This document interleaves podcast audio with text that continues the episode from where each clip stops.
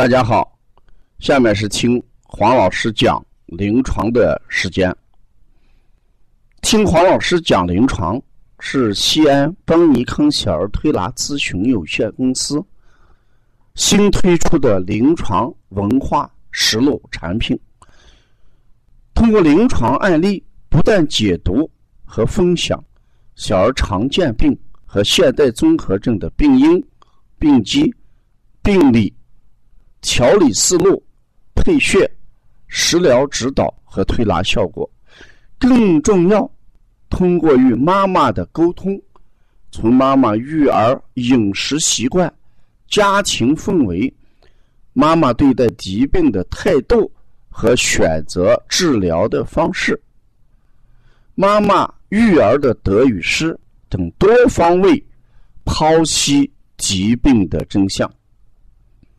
这将对育儿妈妈和同行带来更多的思考，实现邦尼康不但用双手创新小儿推拿技术，更重要的是用智慧传播小儿推拿文化的企业愿景。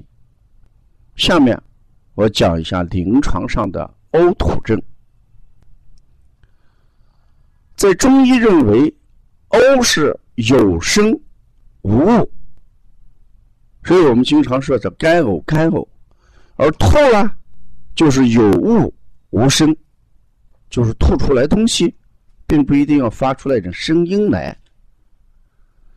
在临床上，我昨天接了一个孩子，一吃就吐，甚至啊，这个连喝进去的水。就吐掉了，而且拉肚子，一天拉六七次。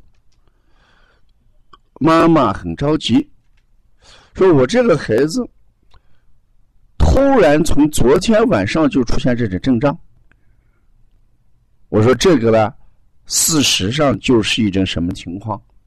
就是西医上说的急性肠胃炎。急性肠胃炎的症状。就是孩子什么上吐下泻，那这个孩子六个月大出现这种情况，与添加辅食有关系，但是妈妈只添加了一点点米油，还不是营养奶粉。那在这种情况下，我们更重要的是考察妈妈的饮食，跟妈妈的沟通。与交流当中，妈妈起初给我讲，她的饮食跟往常是一样的，啊，没有什么大的变化。她也很注意，她也很清淡，她觉得她吃的应该没有问题。我说，如果你吃的没有问题，那我们就要考虑这个孩子是不是受寒，是不是为呃晚上睡觉蹬被子，腹腹中焦受寒。哎，还是因为这个孩子，你抱出去，偶感风寒，我们反复琢磨，好像没有这样的因素，在无形当中，从奶奶的嘴里给我们流露了点信息。奶奶讲，她昨天晚上跟几个闺蜜吃火锅。而且我们楼下那个火锅特别的辣，也很油腻。你看是不是与这有关系？我一听，也许这就是这个孩子急性肠胃炎的一个原因吧。我就给妈妈讲：“你是不是最近呃吃火锅了？”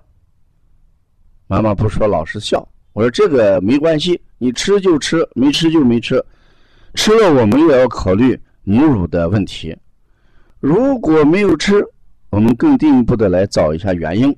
总的来讲，这个急性肠胃炎，我们如果找不到原因，前言不愈，也会损伤影响孩子的脾胃功能，也有可能导行成为这个什么发展成为慢性的肠胃炎。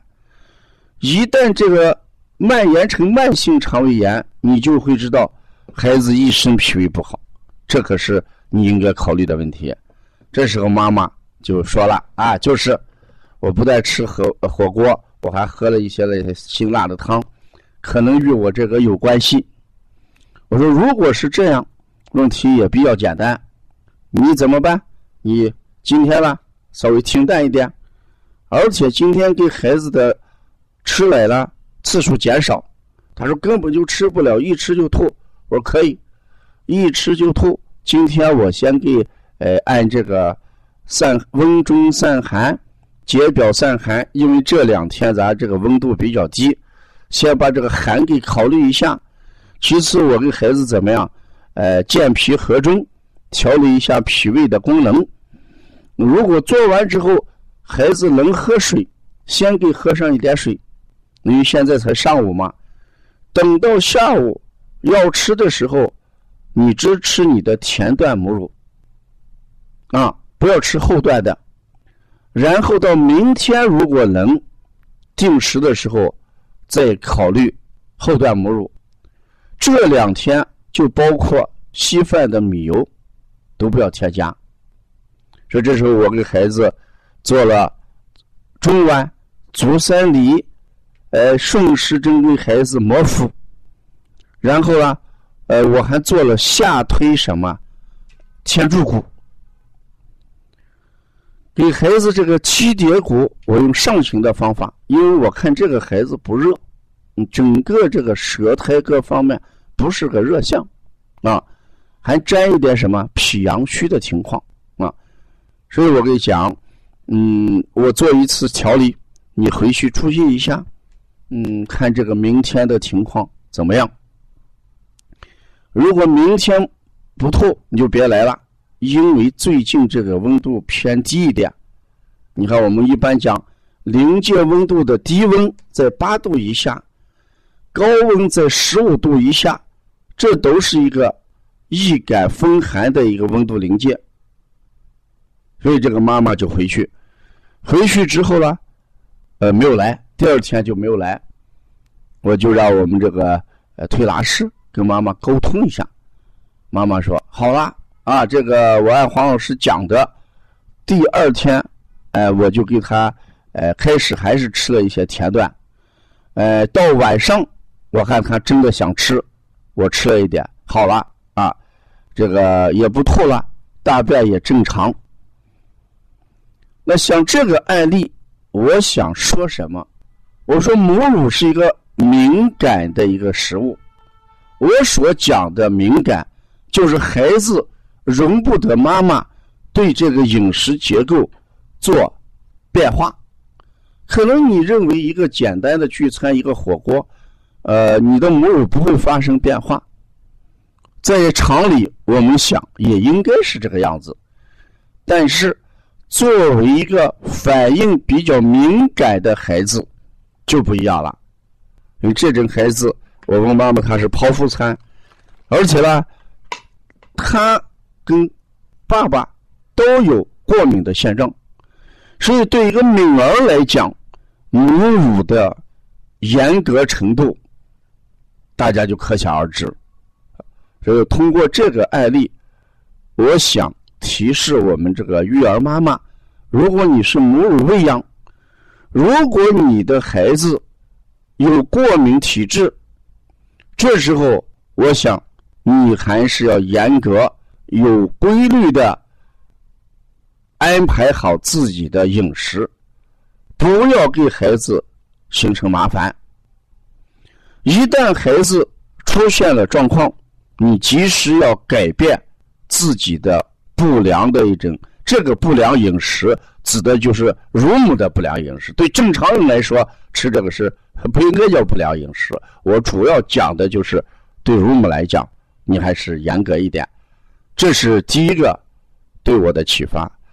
第二个，我想讲给我们同行听：遇到这种急性呕吐这种情况，我们一定要把伤食，事实这也就是个伤食，我们要伤食要作为第一因素。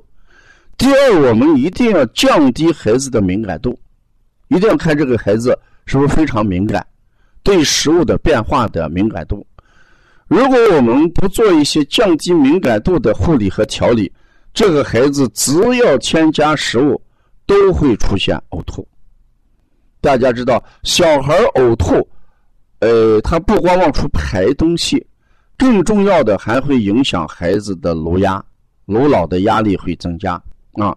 孩子颅脑的话，本来大脑发育很脆弱，颅压一增高，也会诱发别的疾病。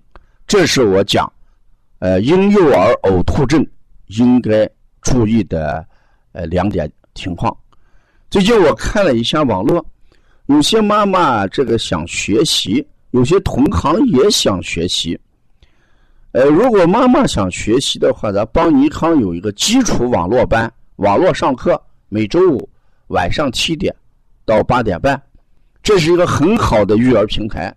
这个网络基础班已经有将近一千一百名的妈妈在这里面，不光学小儿推拿，更重要的还在学习育儿理念。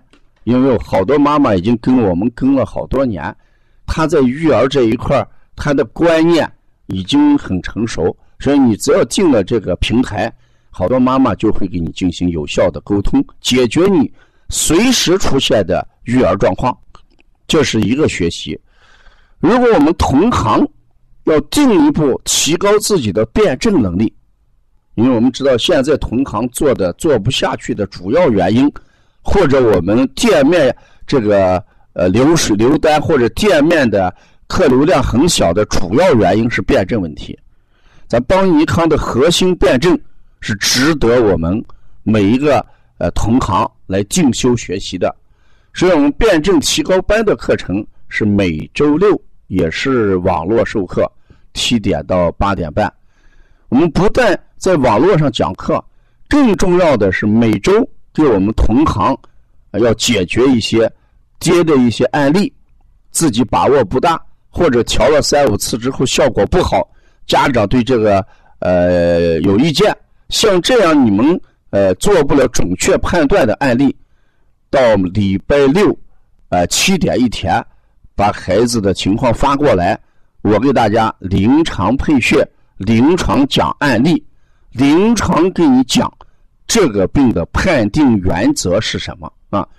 所以我们这个提高课程不光是让我们大家在课堂上学理论，更重要的是给大家通过临床案例分析。教大家如何诊断啊！